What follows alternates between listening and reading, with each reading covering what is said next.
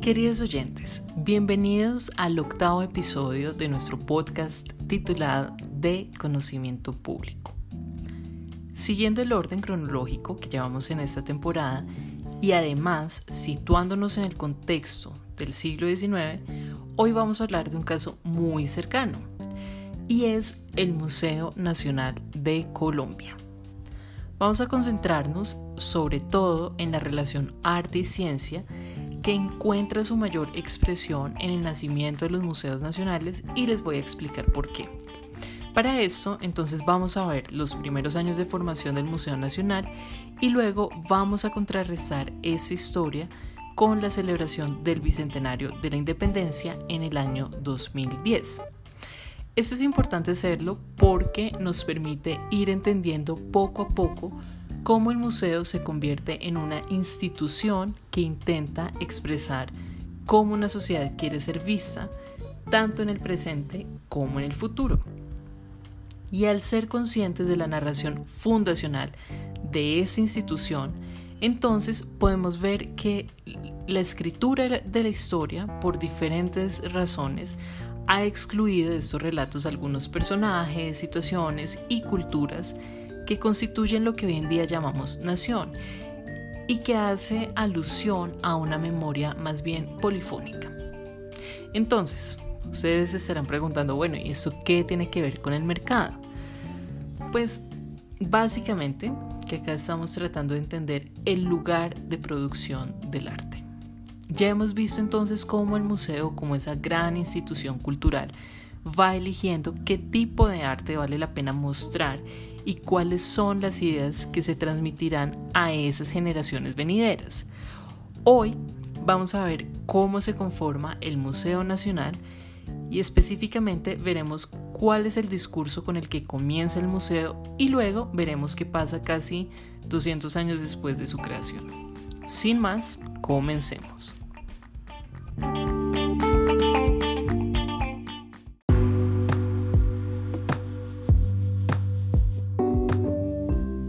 Museo Nacional nace en el año de 1823 no como Museo Nacional, sino como Museo de Historia Natural.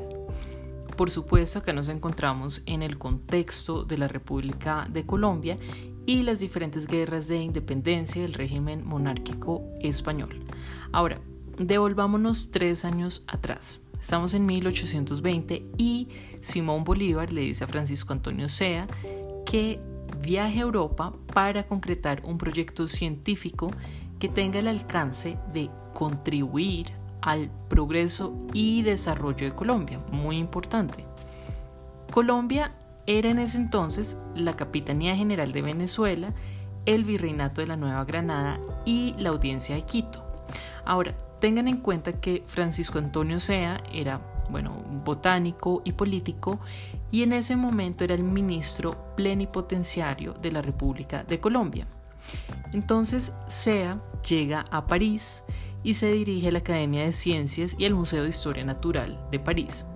Ahí se reúne con seis personas, entre ellos Humboldt, quienes van a ayudar a conformar un grupo de profesionales que se vincularían más adelante al Plan Científico de Colombia teniendo siempre en cuenta este propósito que era pues favorecer el progreso de la nación.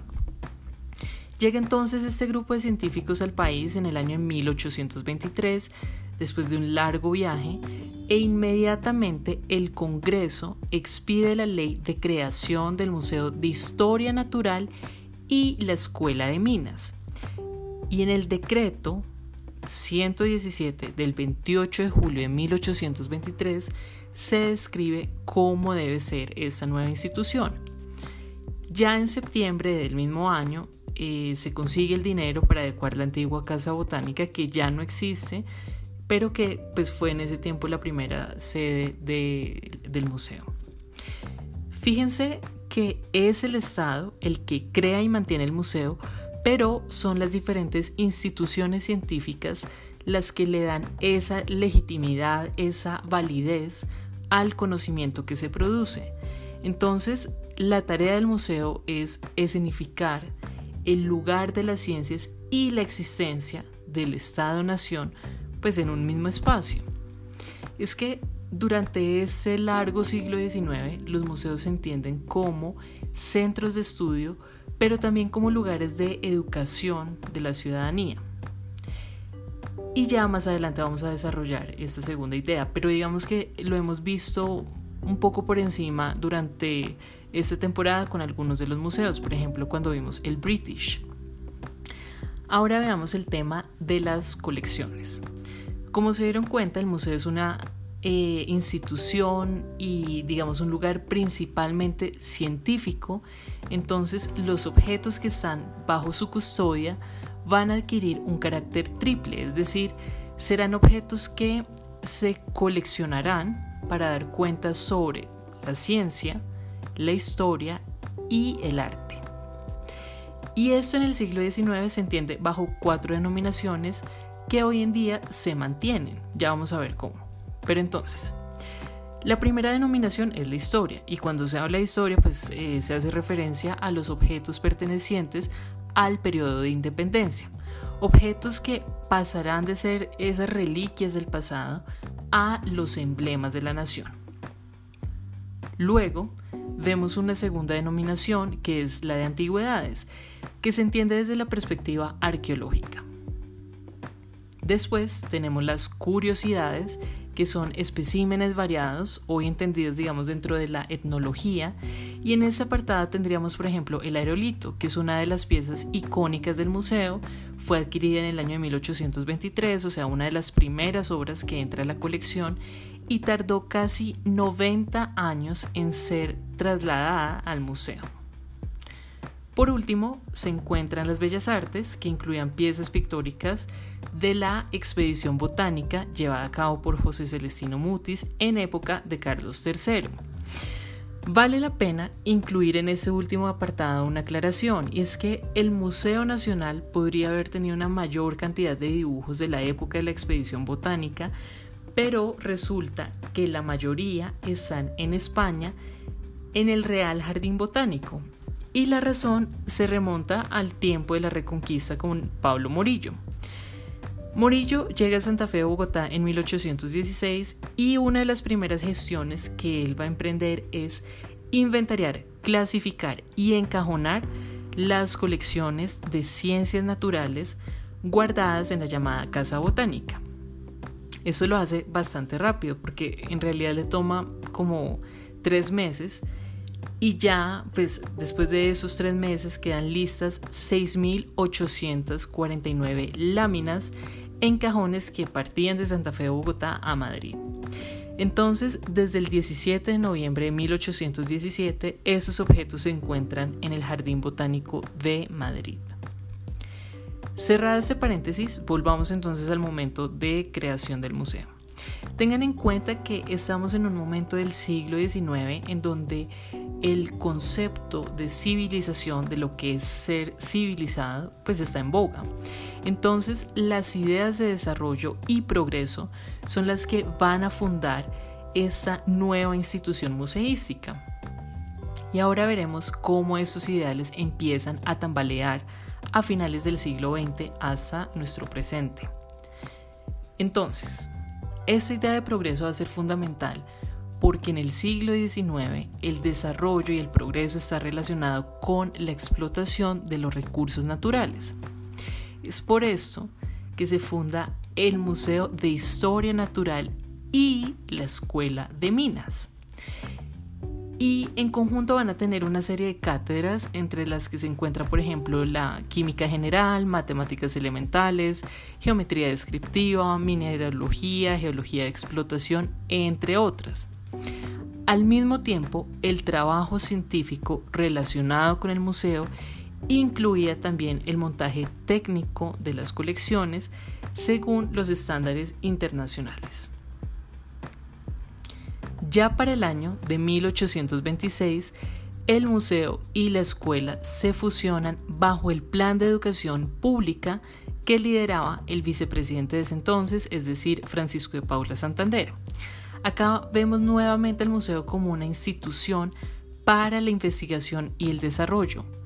Para ese momento, el museo y la Escuela de Minas quedan bajo la tutela de la Universidad Central de Bogotá y acá se agregan algunas materias para el currículo del museo como el dibujo topográfico y de paisaje, la física aplicada a las artes, entre otras. Bien, otro aspecto que se debe tener en cuenta es que la situación política del país para ese entonces era inestable, entonces durante la primera década de la existencia del museo vemos que todos esos planes que tienen pues no se cumplen a cabalidad porque claramente los recursos estaban comprometidos para la guerra. Entonces llega 1830 y aquí es el momento en el que tanto Ecuador como Venezuela pues van a dejar de ser parte de Colombia.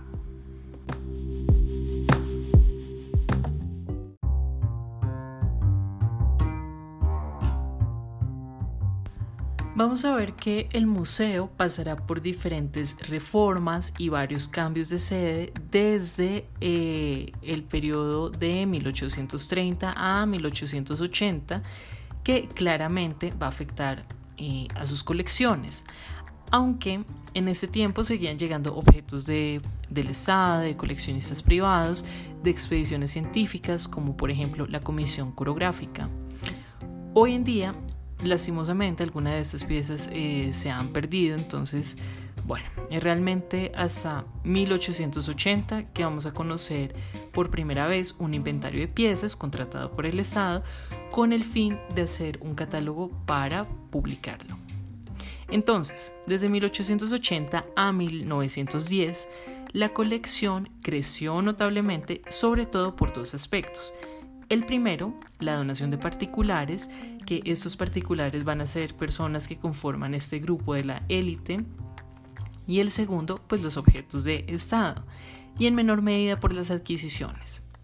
Entonces, en ese momento vemos que la representación de la nación claramente hacía énfasis en la exaltación de las élites y de su historia, mientras que otros grupos que no pertenecían a esta élite, eh, como los indígenas, por ejemplo, eran considerados como los otros, los que pertenecían a una civilización diferente y que ya había sido superada. Fíjense cómo acá sigue imperando esa noción de orden y progreso, obviamente una noción que hoy, con la distancia que da el tiempo, pues es posible y muy importante poner en cuestionamiento. Ahora, en cuanto al resto de los grupos sociales y culturales, pues básicamente estaban ausentes. Sin embargo, ese era al mismo tiempo el público al cual el museo se estaba dirigiendo. Tal vez, o mejor, pues se dirigía para educarlos y los educaba en esos valores de la élite que estaban coherentemente ligados con la idea de nación de ese entonces que era una organización política totalmente centralista y con una estrecha relación con la iglesia. Bueno, pasan los años y ya en 1948 el museo encontraría su sede definitiva, que es el Panóptico. Dos años antes, es decir, en el año 1946, el Ministerio de Educación Nacional y la Comisión Organizadora de la Novena Conferencia Panamericana son los que decidieron destinar como sede definitiva del Museo Histórico, que se conocía así por ese entonces, al edificio de la antigua Penitenciaría Central de Cundinamarca, que pues eh, popularmente se había denominado el Panóptico.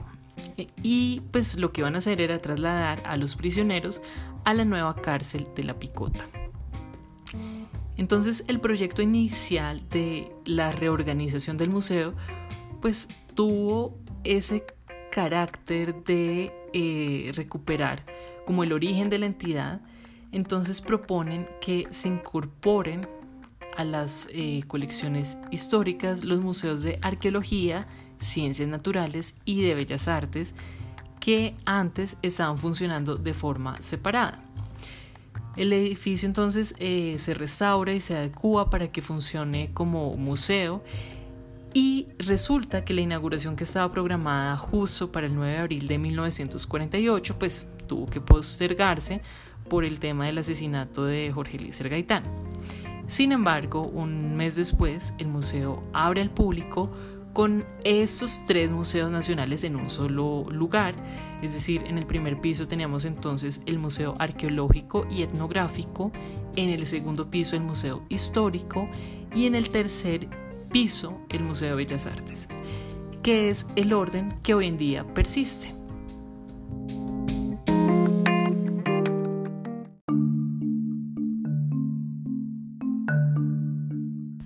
Veamos ahora qué pasó con el museo cuando se conmemoraron los 200 años de independencia. En el año 2010 se conmemoraban los 200 años de independencia y para esto el museo organizó la exposición que se tituló Las historias de un grito 200 años de ser colombianos.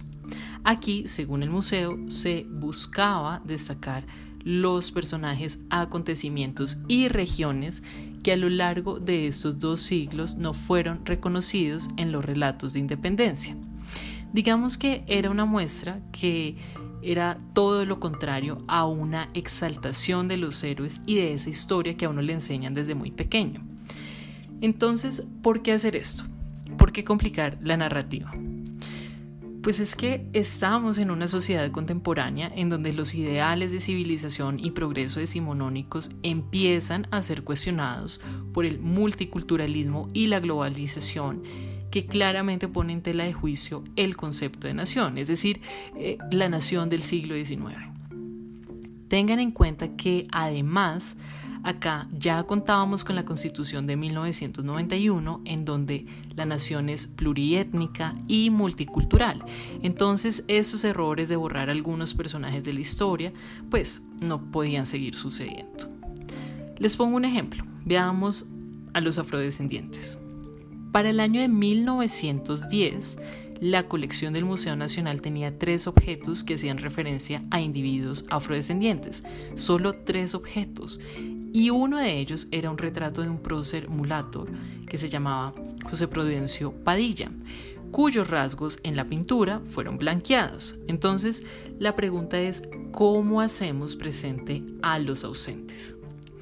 Claramente el museo ha estado pensando en esta pregunta desde los 90 y por eso tienen una cátedra anual de historia súper interesante que abre la posibilidad de repensar el sentido del museo. Y ustedes van a ver también que la curaduría, ese guion curatorial, ha cambiado muchísimo. Entonces quedaba el gran reto de mostrar qué significaba la independencia para los colombianos del 2010. El museo hace esta exposición que pienso fue un poco arriesgada porque pues definitivamente no estaba contando la misma historia y además obligaba al público a cuestionarse y tal vez a salir con más preguntas que certezas. Entonces al ser una propuesta expositiva tan arriesgada, por supuesto que recibió varias críticas, sobre todo haciendo énfasis en el hecho de, digamos, como irrespetar a los próceres de la independencia, porque es que resulta que ese es un caso muy interesante. Un artista llamado Nelson Fori le puso a los bustos de Bolívar y Santander unas pelucas, que ustedes van a poder ver eh, la imagen en nuestra cuenta de Instagram. Recuerden arroba podcast DCP. Pero esperen, es que la acción de Fori tiene un antecedente que es una acción parecida en la ciudad de Cartagena titulada La historia nuestra, caballero. Y aquí lo que pretendía Fori era señalar la ausencia de estatuas dedicadas a exaltar la memoria de los héroes afrodescendientes, y sobre todo pues en una ciudad con un alto porcentaje de población negra y mulata, porque para él pues es paradójico que los héroes a los que se les rinde homenaje pues sean blancos, todos. Entonces, ¿qué hace el museo? Traslada la acción a la institución y a algunas personas del público les parece que pues nada que ver, no tiene lugar. ¿Qué opinan ustedes? Independientemente de ese debate, lo que vale la pena destacar es que el Museo Nacional para el año 2010 estaba en consonancia con lo que hacen los museos contemporáneos, que es priorizar la experiencia del público, del visitante, con ese espacio museal, por encima de las colecciones y de los objetos. Es decir, aquí no los vemos como templos, como lo, vimos, por ejemplo, en el episodio pasado con el Prado y las Meninas, sino que acá vemos que hay un intento por construir un relato colectivo más que seguir reproduciendo unas verdades establecidas. Y esto nos lleva a una pregunta muy importante. ¿Por qué entonces tenemos un mito fundacional?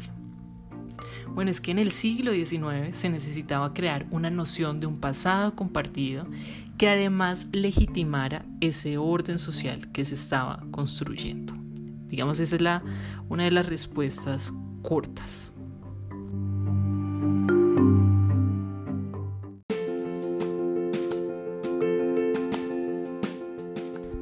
Y ya para cerrar este episodio les recomiendo tres lecturas por si les interesa seguir indagando en el tema de la nación y el museo, que es supremamente interesante. Entonces, para el tema de la génesis del museo les recomiendo leer los diferentes artículos que ha escrito María Paola Rodríguez, ella es actual curadora de historia del Museo Nacional. Y para la revisión de la conmemoración del Bicentenario, les recomiendo el artículo de Cristina Lleras titulado Las historias de un grito y los mitos y también el artículo de Amada Carolina Pérez titulado Ausencias y presencias, tensiones entre una colección con historia y la crítica historiográfica en el Museo Nacional de Colombia. Les recomiendo comenzar con estas tres autoras porque podrán encontrar varios artículos de ellas relacionados con los museos nacionales.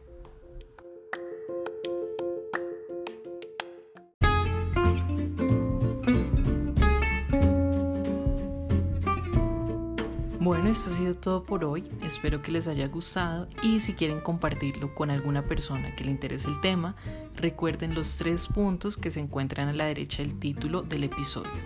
Nos vemos la próxima semana. Yo soy Andrea Rincón y les envío un gran abrazo.